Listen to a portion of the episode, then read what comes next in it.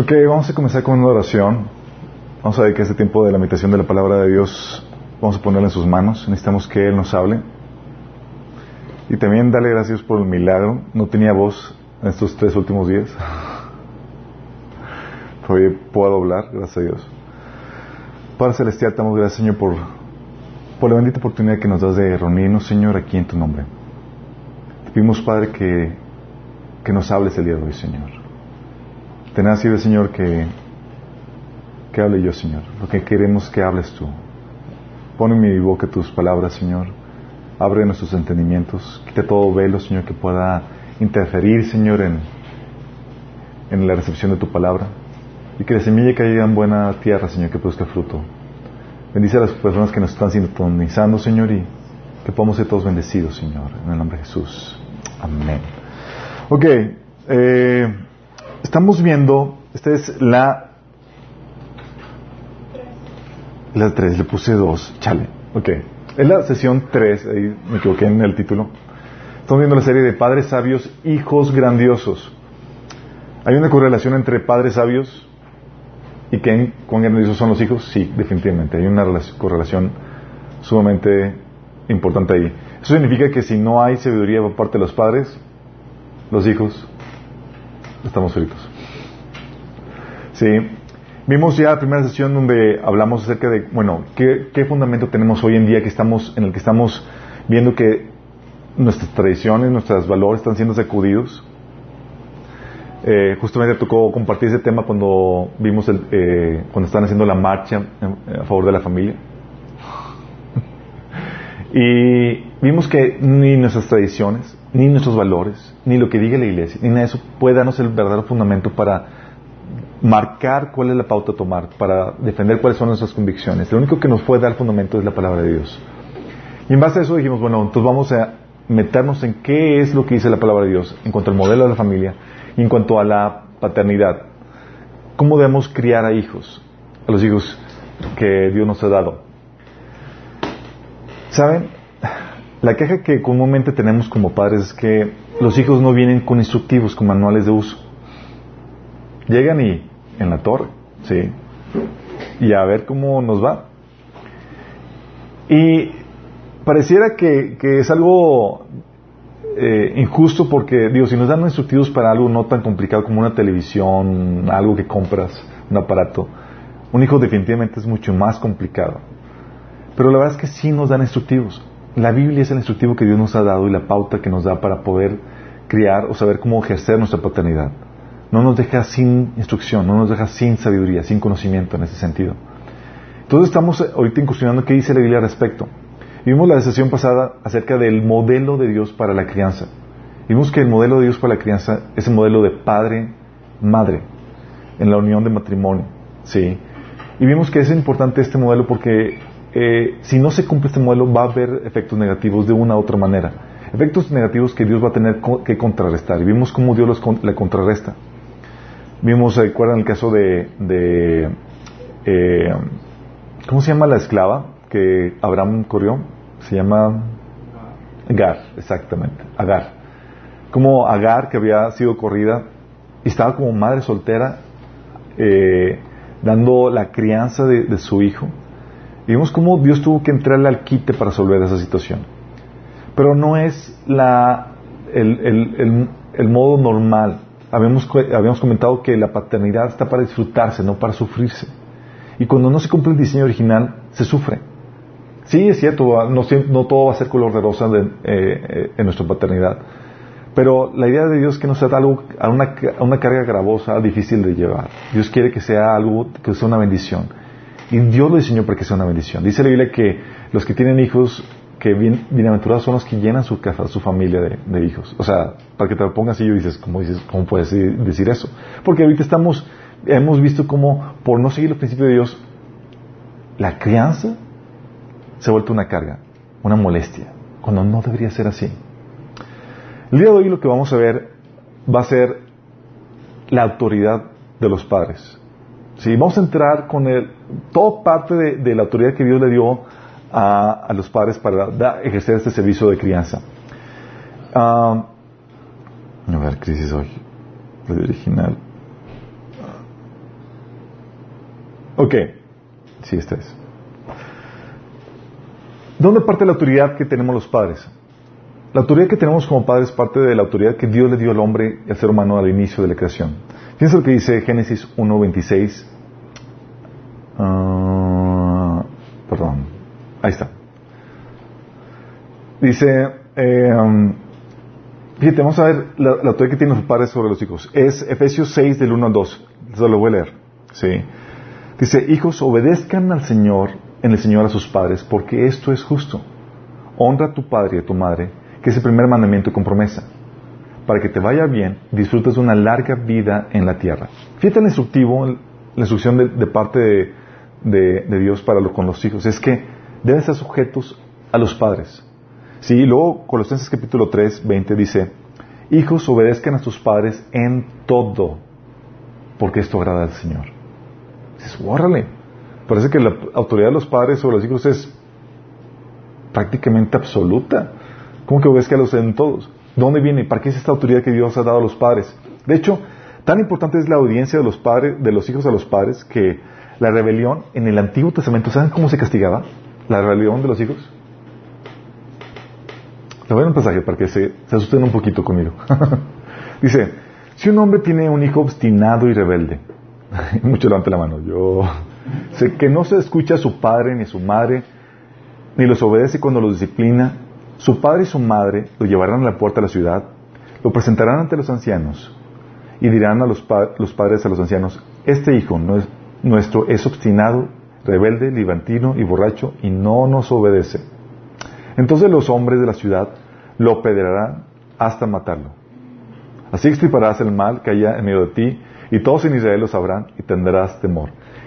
¿No dan gracias a Dios, especialmente los hijos, que no vivimos en el Antiguo Testamento?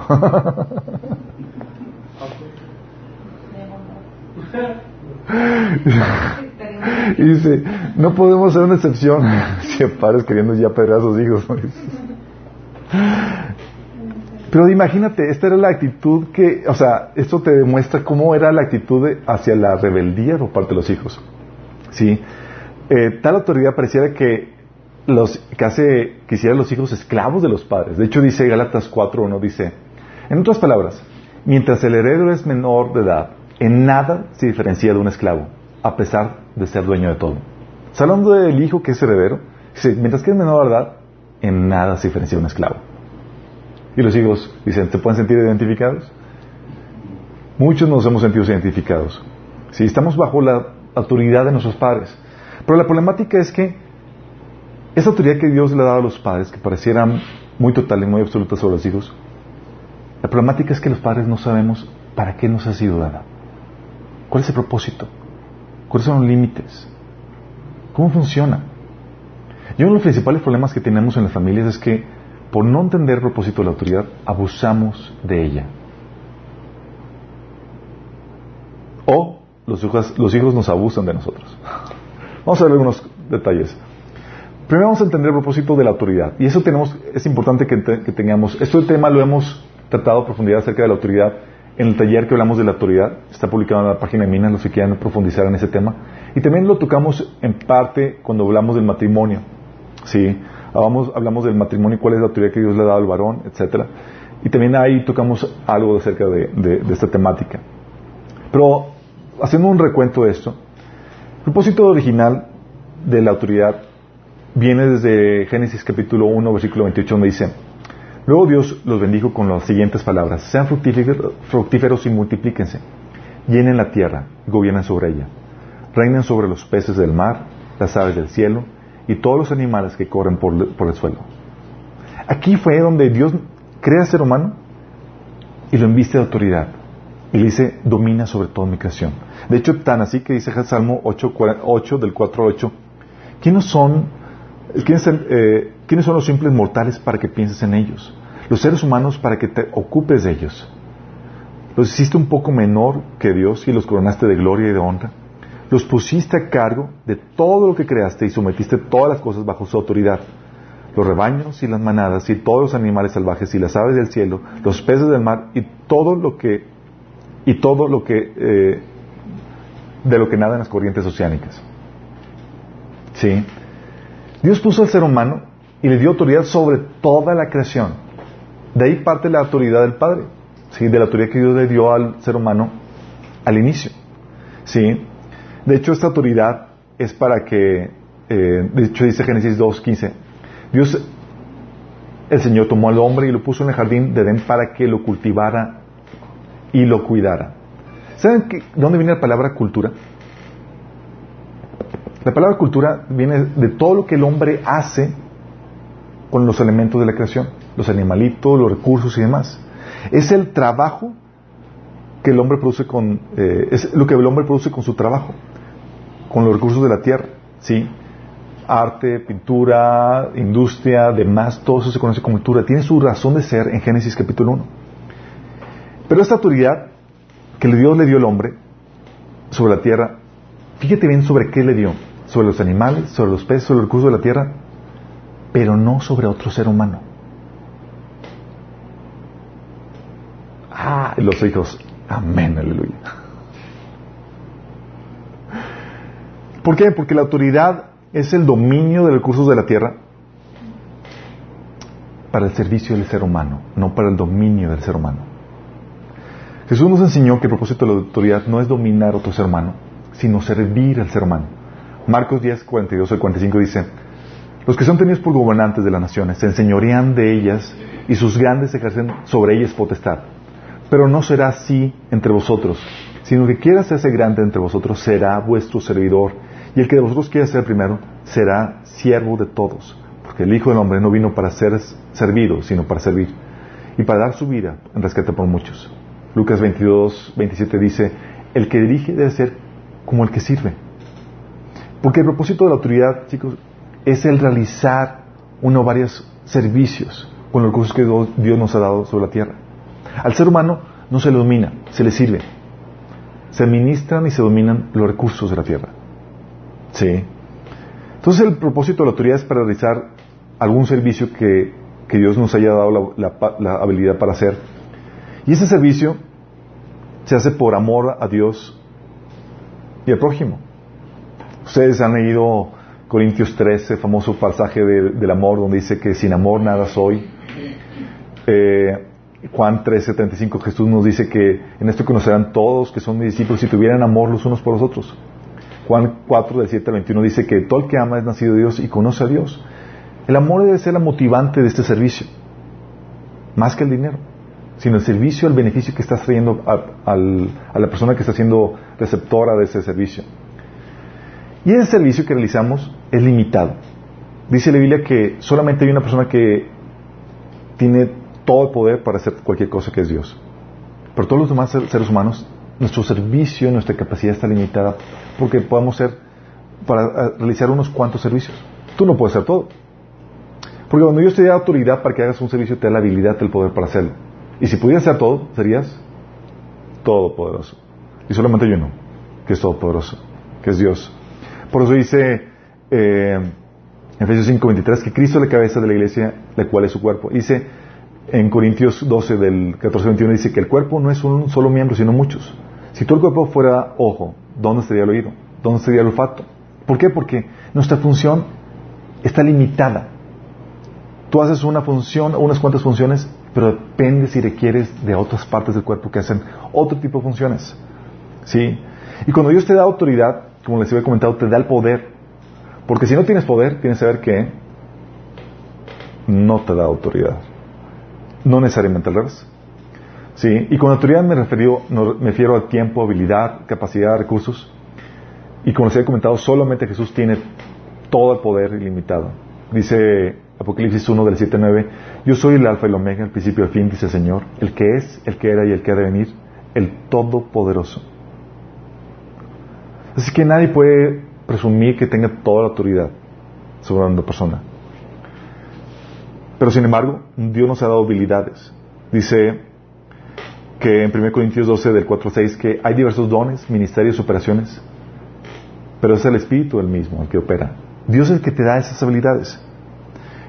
Sí, y, Pablo en 1 Corintios 12 del 29 al 30 dice, ¿son todos apóstoles? ¿Son todos profetas?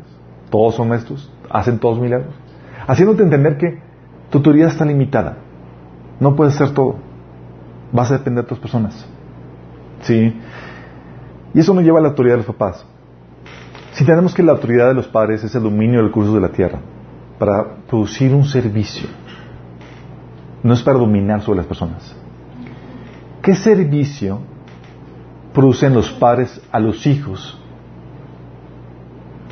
para que los hijos tengan que someterse a los padres? Es una buena pregunta, ¿no? ¿Sí sabes que como papás produces un servicio?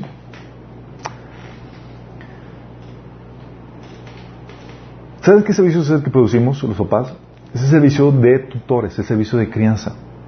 Como los hijos no nacen con madurez, ni con conocimiento, ni experiencia, ni dominio para tomar sus propias decisiones, y sí nacen con necesidades físicas, espirituales y emocionales, los padres proveen el servicio de provisión, enseñanza, disciplina y dirección. Es decir, los mantienes, los enseñas, los disciplinas y tomas decisiones por ellos hasta que llegue el tiempo una edad, un plazo donde los hijos puedan tomar sus propias decisiones y valerse por sí mismos.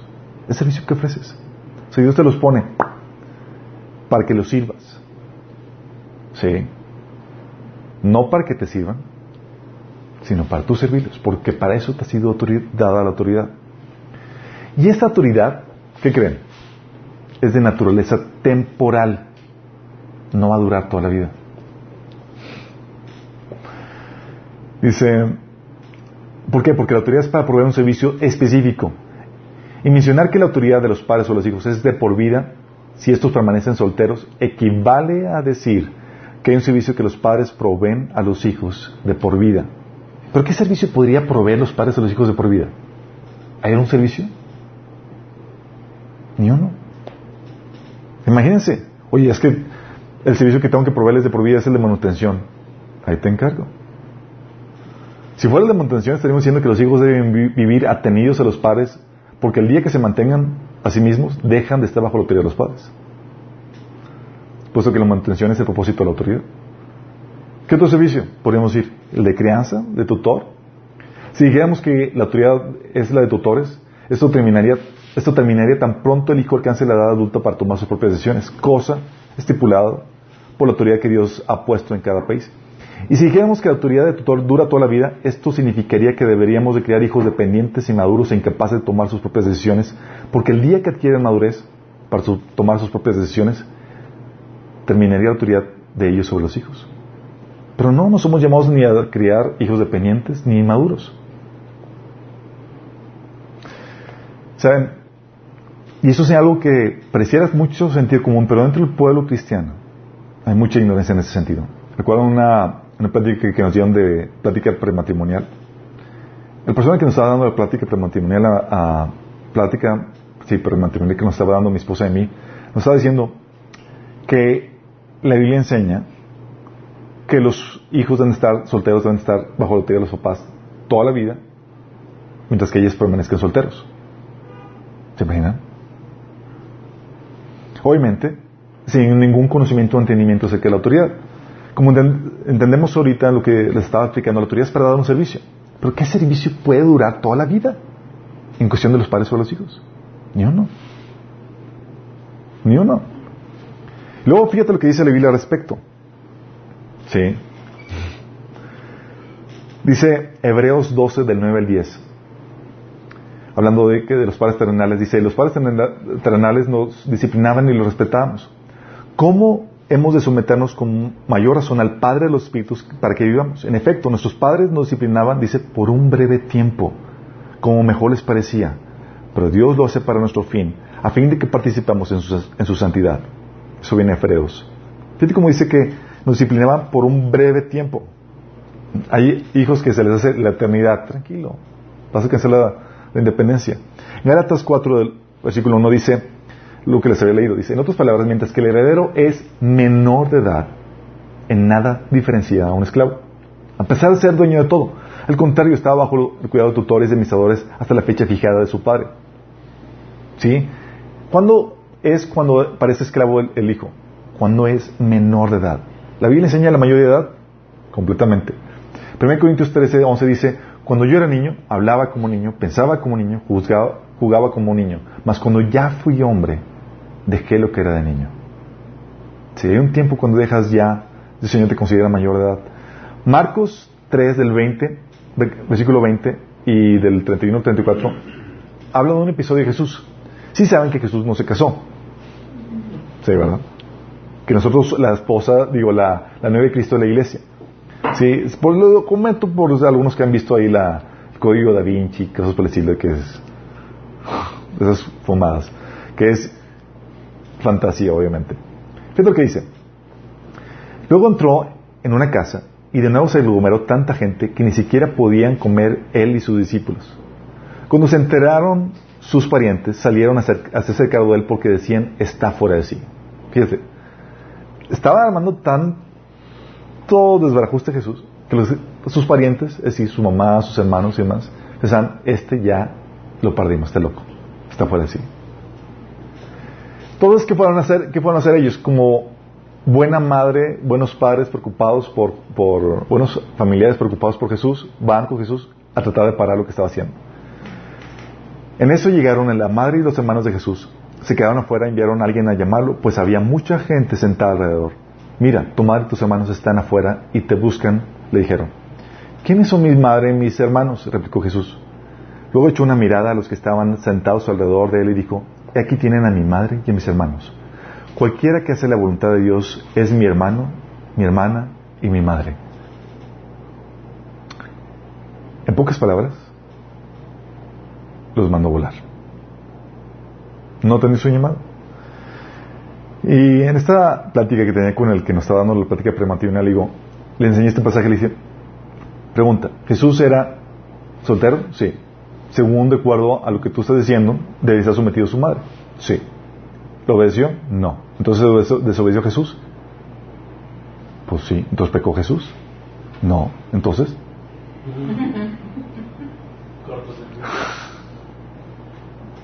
¿Qué pasa? La Biblia enseña a la mayoría de edad. El servicio que ofrecemos como padres está limitado por un tiempo. Sí. 1 Corintios del 7, capítulo 7, habla de, de eh, es una instrucción de Pablo a los solteros y le dice, cásense si no tienen don de continencia. Cosa que Pablo no podría hacer, en el capítulo 7 de 1 Corintios, si los solteros no podrían tomar sus decisiones de con quién casarse por sí mismos. ¿Sí? La versión Reina Valera te explica de que dice, si consideras que estás teniendo a tu hija sin casarse mucho tiempo y no y, se lo quieres prohibir eh, y ya dices, oye, la quiero dar en casamiento, adelante. Pero en la versión Reina Valera dice hija, ¿sí? En la versión nueva versión internacional dice a tu prometida. La verdad es que la palabra en griego es, es eh, virgen y muchos dicen que puede referirse a tu propia virginidad, que si ya consideras que es inapropiado mantenerte virgen tanto tiempo, que te cases. ¿Sí? La cuestión aquí es que eh, la palabra que más concuerda no es la Reina Valera, sino la, de, la versión nueva versión internacional. ¿Por qué? Porque en el resto del pasaje tú ves cómo Pablo se dirige a los solteros para que tomen sus decisiones en cuanto a con quién se casan y si se deben casar o no. Cosa que no podría ser si no pueden tomar sus decisiones porque son solteros. ¿Sí me explico? Llega la mayoría de edad, la dependencia de, hacia nuestros padres debe cambiar hacia una responsabilidad y dependencia hacia Dios para que cada quien tome sus decisiones basado en lo que Dios instruye. Sí, por eso a personas solteras Jesús llamaba y les decía, por ejemplo, en, Mateo, en Marcos 1.20, dice, enseguida los llamó, ¿a quién llamó? A los discípulos. Y dejando su padre, Zebedeo, en la barca con los jornaleros, se fueron con Jesús. Y fíjate, no pidieron permiso, no nada. Es, sígueme. Sí. Lucas 9, del 59 al 52 dice, dijo otro, le dijo Jesús a otro, ven y sígueme. El hombre aceptó, pero le dijo, Señor, deja primero regresar a casa y que entierre a mi padre. Jesús le dijo, deja que los muertos espirituales entierren a sus propios muertos. Tú debes ir y predicar acerca del reino de Dios. Otro dijo, sí Señor, te seguiré, pero primero deja que me despida de mi familia. Jesús le dijo, el que pone la mano en el arado y luego mira atrás no es apto para el reino de Dios. O sea, Jesús estaba promoviendo rebelión a los padres. ¿Por qué no decía, ve y pide permiso a tu casa, a tu papá, a ver si te dan chance de seguirme? No decía eso. No, porque la Biblia enseña a la mayoría de edad. Y se enseña la mayoría de edad. ¿Cuál sería la mayoría de edad de acuerdo a la Biblia? Cuando están determinados. ¿Por qué, edad podríamos ponerle como la mayoría? ¿Qué edad calculan? Si a los 10 años se me van aquí. 20 años, fíjate. La Biblia vemos que a la edad de 12 años a Jesús se le llamaba niño. ¿Sí? A la edad de 15 a 16 años a Ismael, cuando tenía esa edad, se le llamaba muchacho. A los 17 años a José se le llamaba joven. A los 20 años el varón ya era contado entre los hombres. En la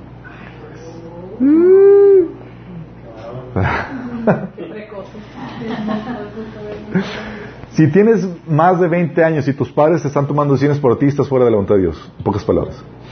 Sí. Los soldados tenían que ser de 20 años en adelante, de acuerdo a Números capítulo 1, versículo 3, 18, 19, un montón de pasajes que están ahí publicados. De hecho, deberían empezar a pagar impuestos a partir de los 20 años. ¿Sí? A la edad, cuando el varón podía ser contado a precio hombre era, y ser redimido a esa edad de precio de hombre, era 20 años. A la edad en que el varón era contado entre los levitas eran 20 años. Y, para hacerlo interesante, ¿se acuerdan cuando Dios juzgó a el pueblo de Israel porque no había creído en, el, en que iba, a poder entrar a la tierra prometida. ¿Se acuerdan? Que vieron los espías y dijeron, no, no vamos a poder entrar a la tierra prometida porque son muy grandes, son muy fuertes y no vamos a poder y todo el mundo creyó. ¿Saben sobre quién cayó el juicio de Dios, el castigo? Los mayores de 20 años. Y a los que Dios llama niños, a los menores de 20 años, los salvó de ese juicio. Sí. Dios lo juzgó a, toda persona de 20 años y murió en el desierto sin entrar a la tierra prometida. Responsables de su propia decisión en cuanto siguieron adelante. Y los niños fueron exentos, es decir, todos los menores de 20 años. Todos los menores de 20 años. ¿Eso qué nos lleva? Eso nos lleva a entender que el mandamiento de hijos, obedecer en el Señor a vuestros padres, es por lo tanto de tiempo limitado. Ah. Es de tiempo limitado. Eso también te dice que tenemos un muy breve tiempo como papás para poder influir sobre la vida de tus hijos. Y no lo debes desaprovechar. Porque el lapso no va a durar de por vida. No vas a tener autoridad sobre ellos para siempre. Se te va a terminar. Y Dios te dice, aprovecha ahorita en esta ventana de oportunidad que Dios te ha dado con tus hijos. Especialmente si son de pequeños.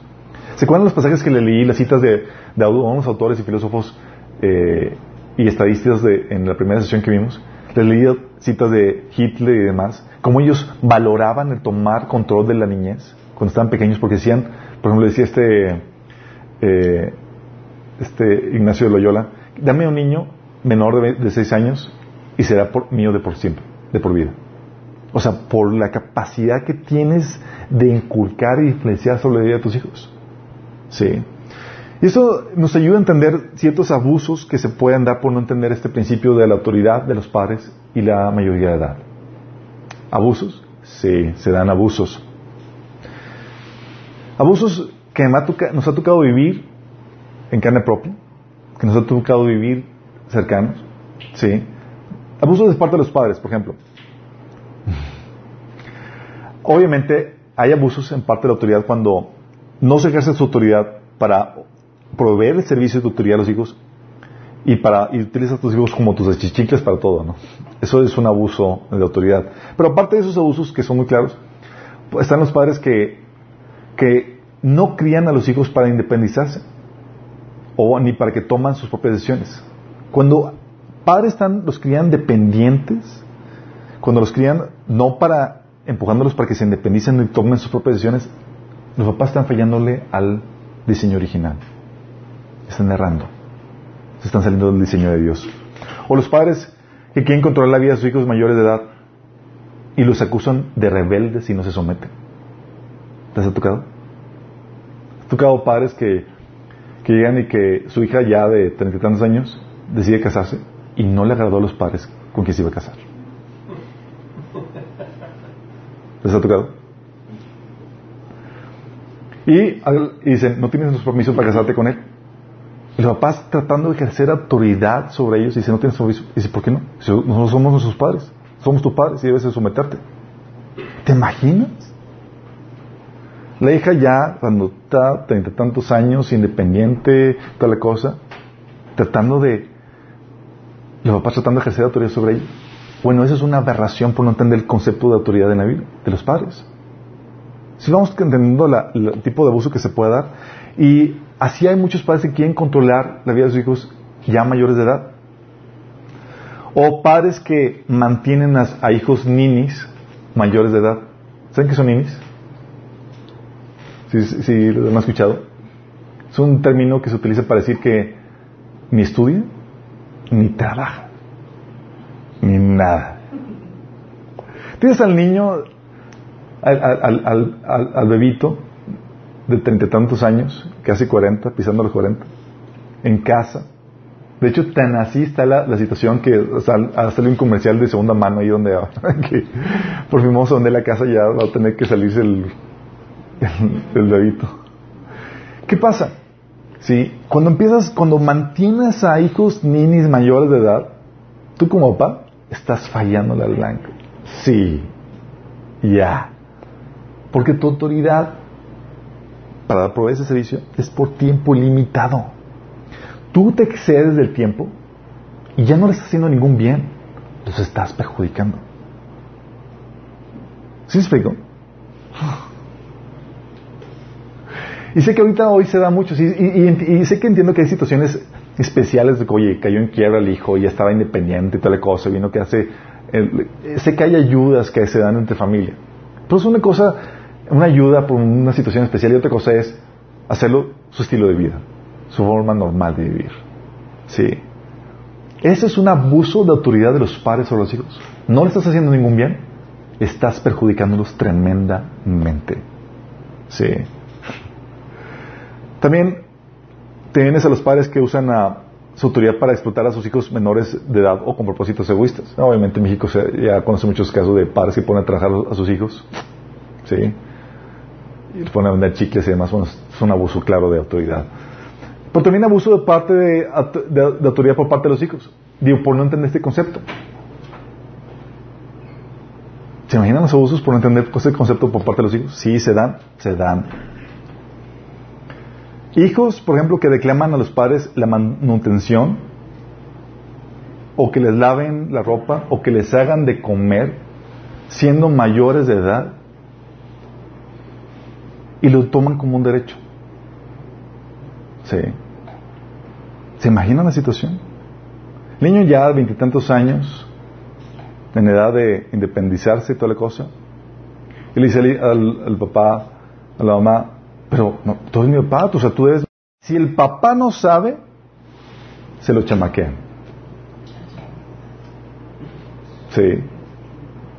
Y ahí tienes a la mamá así toda preocupada porque pues obviamente como somos buenos cristianos queremos cumplir con nuestro deber de padres. Pero déjame decirte, tu deber de papá ya se acabó. Ya se terminó. Ya hijos. Contentos todos aquí. Vamos a celebrar. sí, ya hijos que todavía piensan que deben de mantenerlos, deben de... Déjame decirte a ti como hijo. Si tu papá te da de comer, te mantiene ya pasando los 20 años, es puro favor, no es ningún deber. Es una acción de pura misericordia. Ni siquiera lo deberías de reclamar, ni siquiera lo deberías de poner como un derecho tuyo porque ya se te acabó tu derecho. A los 20 se te acaba, bíblicamente. Y es por alguna condición especial porque estás estudiando y estás sacando buenas calificaciones, porque estás eh, contando para ya casar o por alguna concesión especial. Pero no tienes ningún derecho, te están haciendo un favor, el cual te lo pueden quitar en cualquier momento. Por tanto, no se puede reclamar. Pero hay papás, hay hijos que lo reclaman y los y se chamaquean a los papás, imagínense. Ese es un abuso por parte de los hijos, por no entender este concepto de autoridad. O hijos que trabajan ya mayores de edad y no pagan por su hospedaje u otros servicios a los cuales ya no tienen derecho. Tienes un hijo mayor de edad, trabaja, vive en tu casa y tú lo mantienes, tú como papá estás mal. Y tú como hijo, si tú estás, no estás dando nada de ayuda de manutención, estás doblemente mal. Porque la idea es que de la honra hacia los padres es, empiezas ya a contribuir de una otra forma. Sí. Tengo mucho cuidado con esto. Esos son tipo de abusos por no entender el concepto de autoridad de los padres y los hijos. No, entender la dinámica que se da. Sí. Porque si tú ya estás trabajando, en cualquier otra parte, tú ya ni siquiera debes estar en la casa. en cualquier otra parte pagarías por tu estancia, pagarías por tu comida, pagarías por cualquier otro servicio que te dan tus padres ahí. Sí. Ese es un tipo de abuso que se da. ¿Sí? O hijos mayores de edad que siguen sometiendo sus vidas a la de sus padres.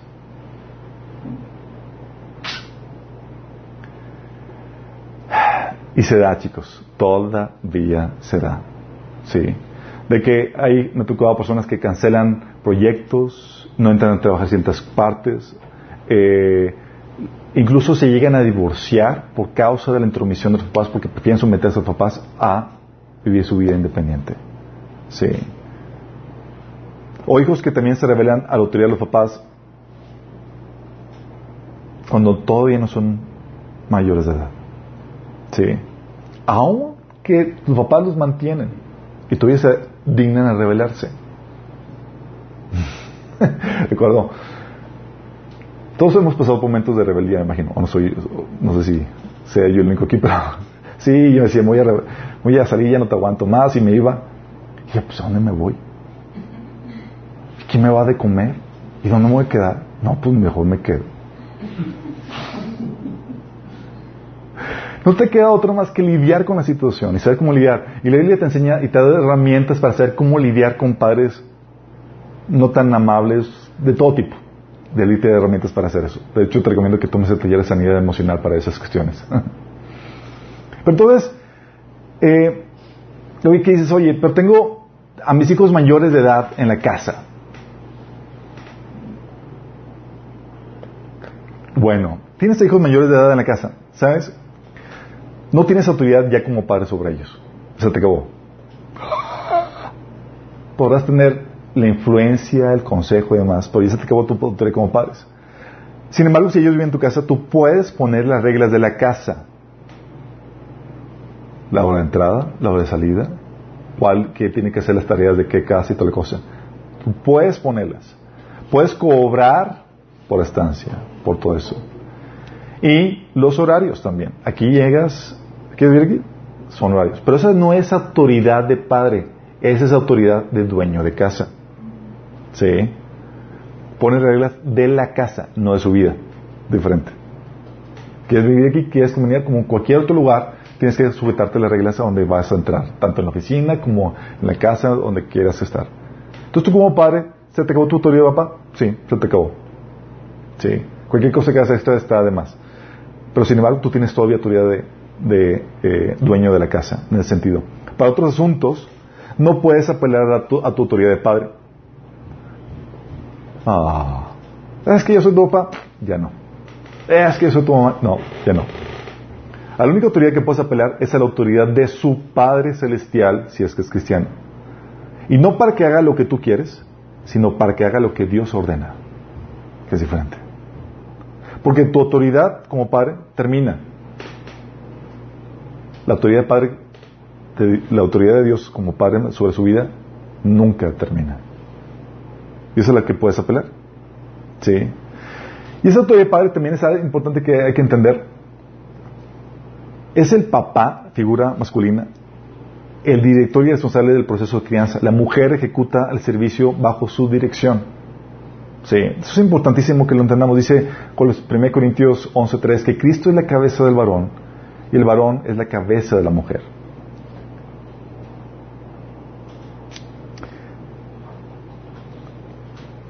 Hay un pasaje de Amós que dice que cómo caminarán dos juntos si no se pusieran de acuerdo. Y eso hay unas mujeres que, dicen es que aquí está. mi esposo se debe, de, está, debe, estar, de acuerdo conmigo, si no, no deben dar, no, no puede hacer nada sin que yo lo diga. No, no, no, no, no. Dios puso la orden y la, y la forma en que uno debe gobernarse la familia y el varón es la cabeza. Él es el que marca la directriz. Por eso, para los hombres es importante que este que entiendas que esta autoridad que Dios te ha dado no es que esperes que no espera Dios de ti que sepas todo. Amén. Pero que confíes también en el don de maternidad que Dios le ha dado a tu esposa. Muchas cosas que a nosotros nos pasa, estamos en blanco. No sabemos ni siquiera qué onda. Pero gracias a Dios a las mujeres que les ha dado el don de maternidad, saben cómo tratar, saben cómo lidiar con los pequeños. Y en cuanto a las esposas, en cuanto a, este, a esta orden que Dios estableció, nunca ejerzas tu maternidad en rebeldía a tu esposo. Respeta la autoridad de tu esposo. De lo contrario, te opones al orden establecido por Dios de acuerdo a Romanos capítulo 13.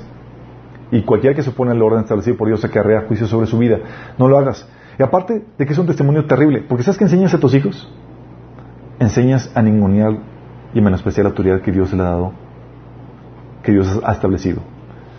Y eso le puede causar graves problemas después cuando ya se independicen. Entonces, esta es la autoridad de los padres sobre los hijos. ¿Sí?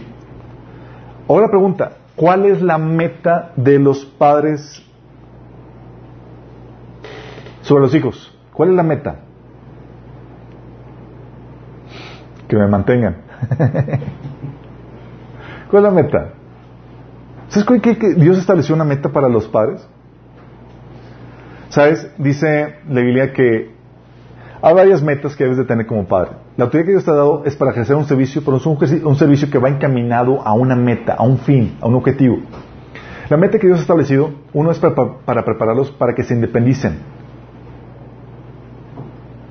Tu meta es, te van a dejar y deben estar listos para cuando te dejen. Y deben dejarte. Si no te dejan, algo está mal. ¿Sí? Ah, Génesis 2, 24 menciona el famoso pasaje que dice, por eso el hombre dejará a su padre y a su madre.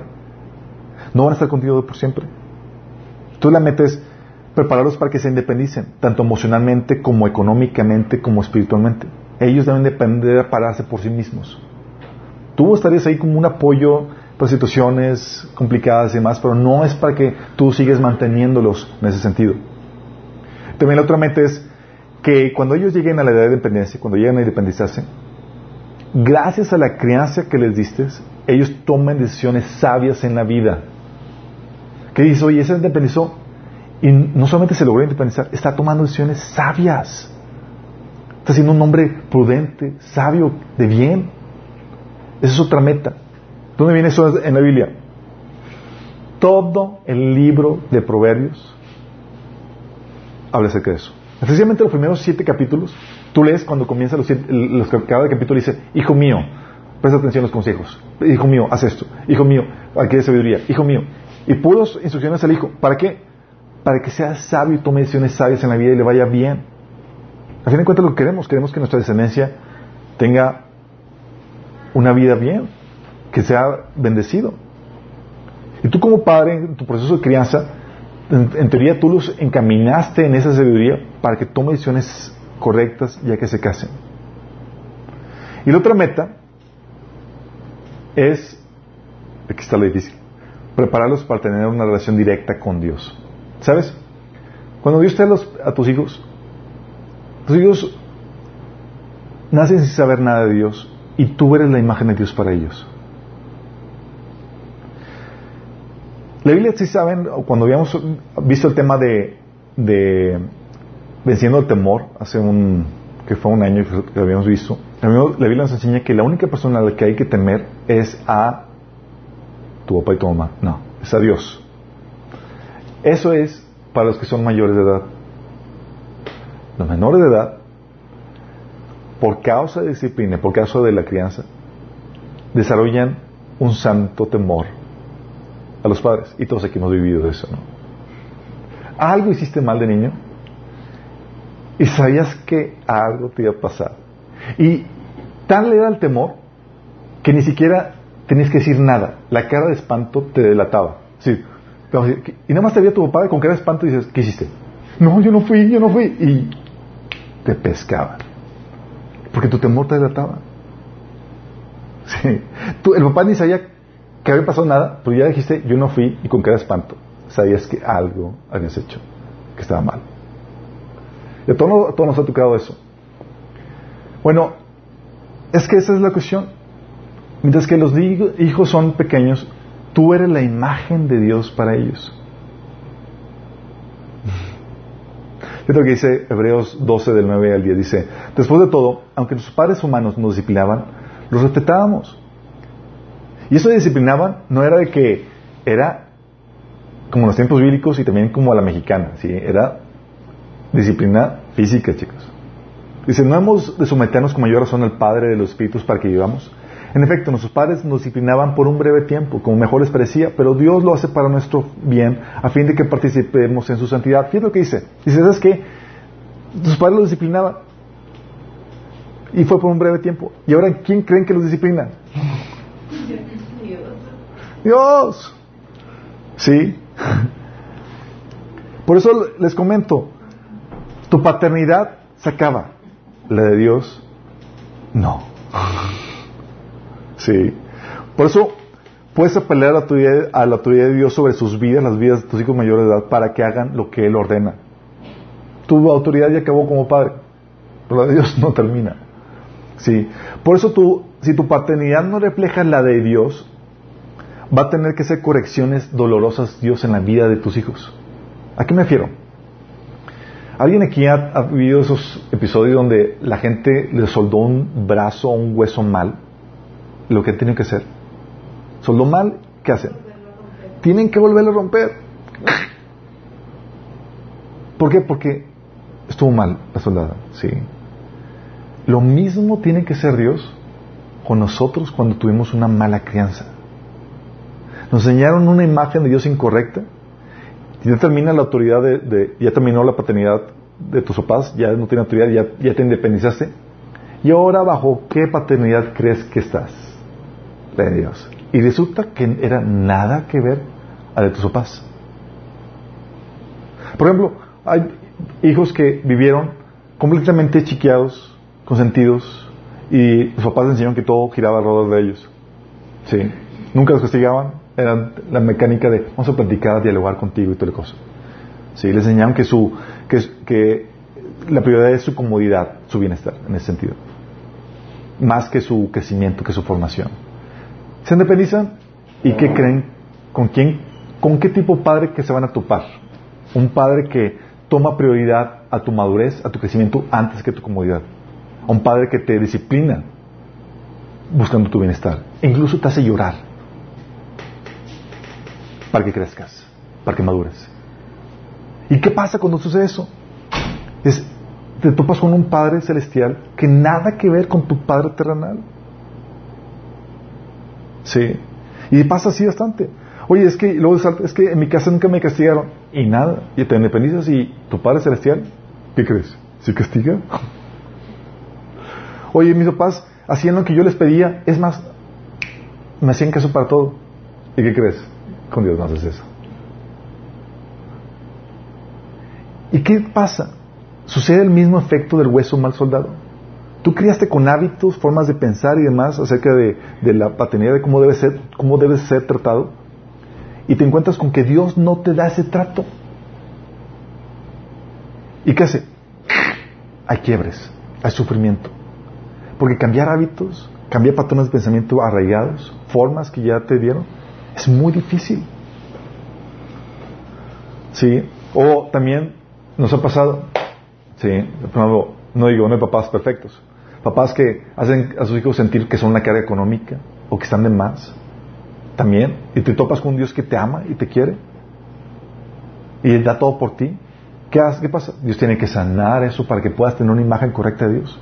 Porque mientras que hay esas heridas y esos patrones, no vas a tener una imagen de Dios correcta y una relación correcta con Dios. Por eso, como papás, en ti deben aprender a ver cómo es la paternidad de Dios. Si te estás viendo la dimensión de lo que estábamos hablando, estamos hablando que tu paternidad debe reflejar el cómo es Dios con nosotros. No más, no menos. No más bondadoso, no ni más severo, sino tal y como es Dios. Por eso también vamos a ver en todo esto cómo es Dios en el proceso de crianza. Por eso tú aprendes de tu paternidad también acerca de cómo es Dios, cómo Dios trata a sus hijos. Porque si sabes cómo Él es, vas a saber cómo debes ser tú. ¿Por qué? Porque tienes que hacer así. Porque eventualmente tus hijos van a independizar y van a terminar siendo criados con Dios. ¿Sí vamos a entender la dinámica? Y, el, y el que tú seas como Dios es, asegura que la transición de paternidad se lleva a cabo sin contratiempos. Smooth, tranquila. Tienes una imagen correcta de Dios, sabes, ya tienes el temor de Dios inculcado en ti, ya sabes que te ama y sabes eso porque eso lo aprendió de ti, porque fuiste la imagen de Dios para tus hijos. Qué heavy, ¿no? Entonces es la meta de los papás. Llevarte a independencia, que tomes decisiones sabias y que puedas tener una transición a la paternidad de Dios sin problemas. ¿Sí? ¿A quién le da Dios esta autoridad de padres? ¿A quién se las da? Dios. ¿Sabes a quién se las da? Ahorita con eso que andamos y con los matrimonios multigénero y demás. Uno, lo da a los progenitores. ¿Sí? Dice la Biblia, fíjate quién le dio el don de paternidad. Génesis 1.28 dice, fructificad y multiplicaos, llenad la tierra a los que tienen a los progenitores, a los padres biológicos. Y eso te habla de algo muy importante. ¿Sabes de qué te habla? De que Dios te hará responsable por tu semilla, por tu simiente. Con tu poder de procreación viene una tremenda responsabilidad de la cual no te puedes deshacer.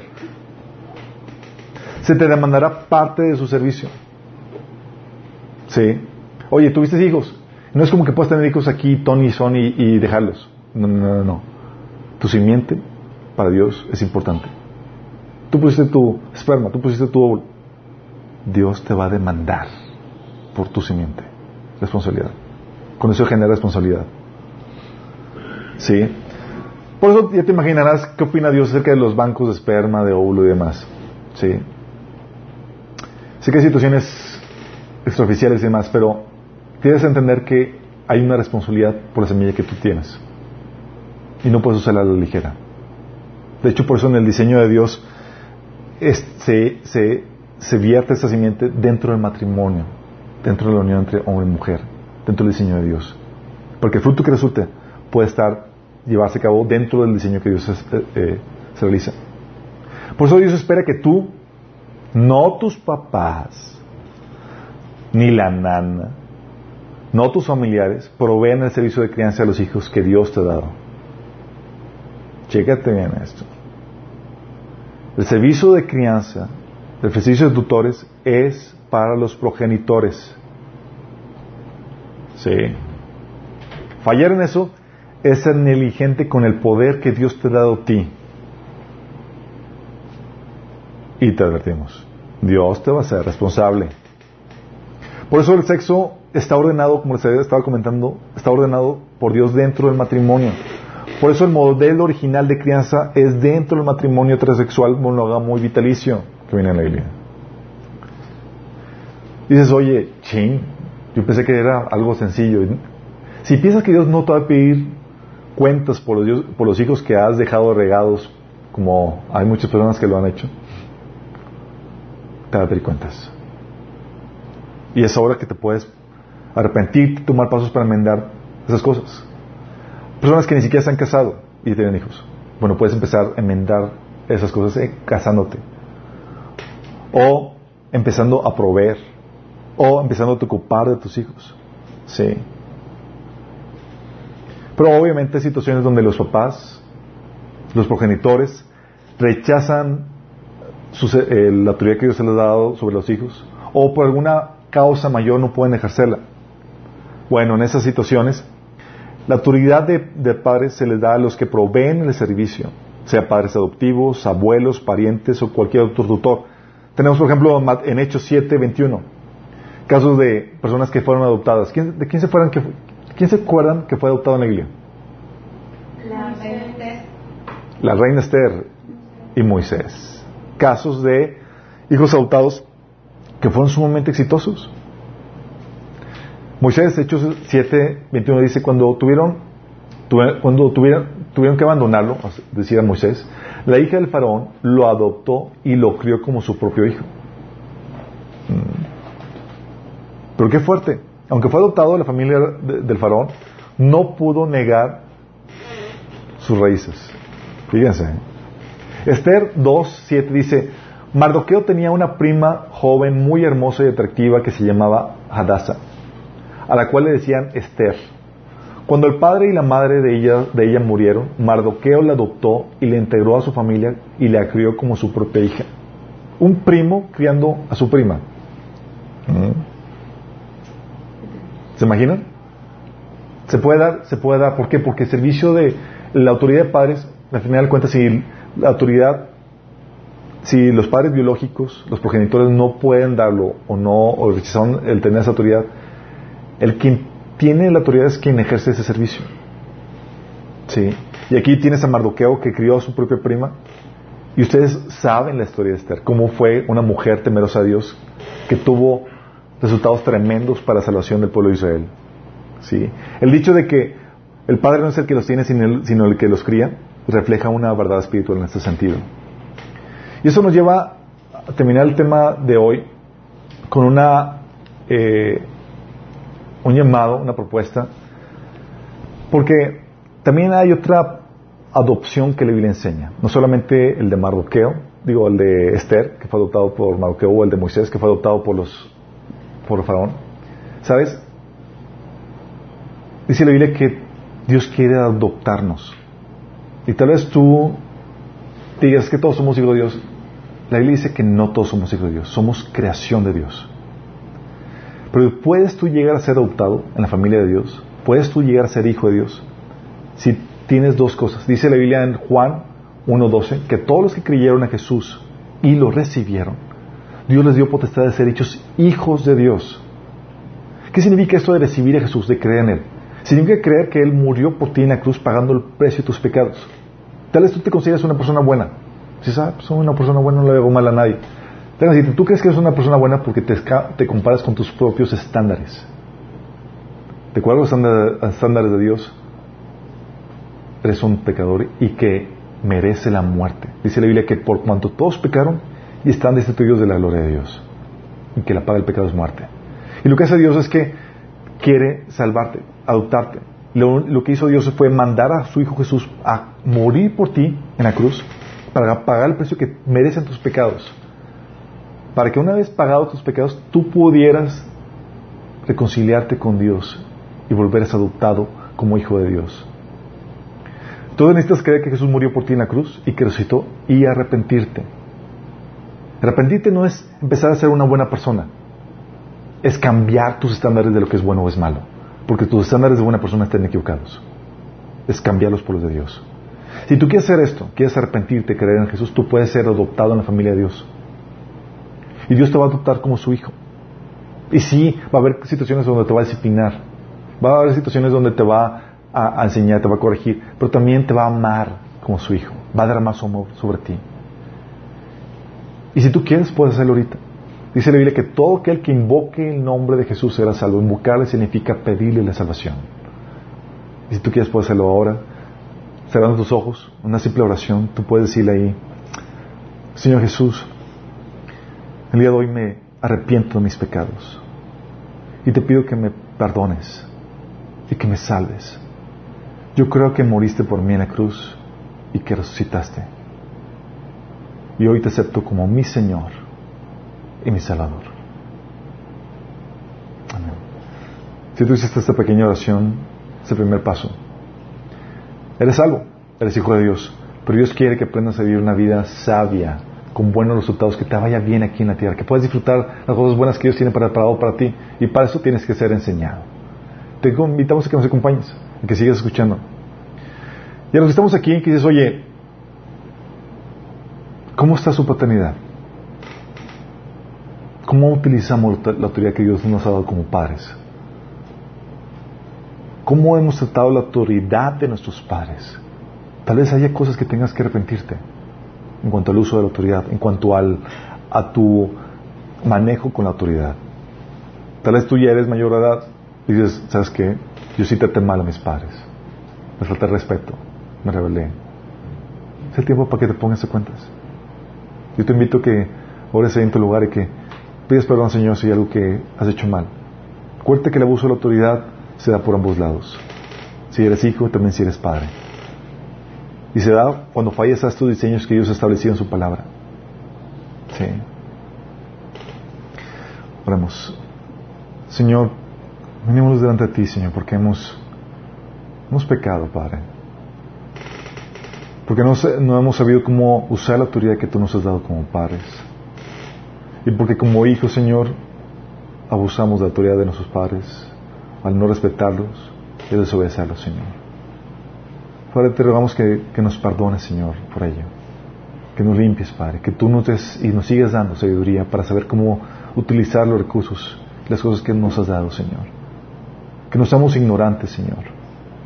Que no abusemos ni que nos dejemos abusar, sino que representamos la autoridad que tú nos has dado de forma correcta. Porque reflejamos la paternidad que tú nos has dado, Señor una oportunidad que reflejar tu modelo, tu diseño, tal como tú eres, Señor. Que los próximos domingos podamos seguir aprendiendo acerca de esto, Señor, para que podamos reflejarte de una forma más fidedigna, Señor, en nuestro trato y cuidado con nuestros hijos, Señor. Te lo pedimos en nombre de Jesús. Amén.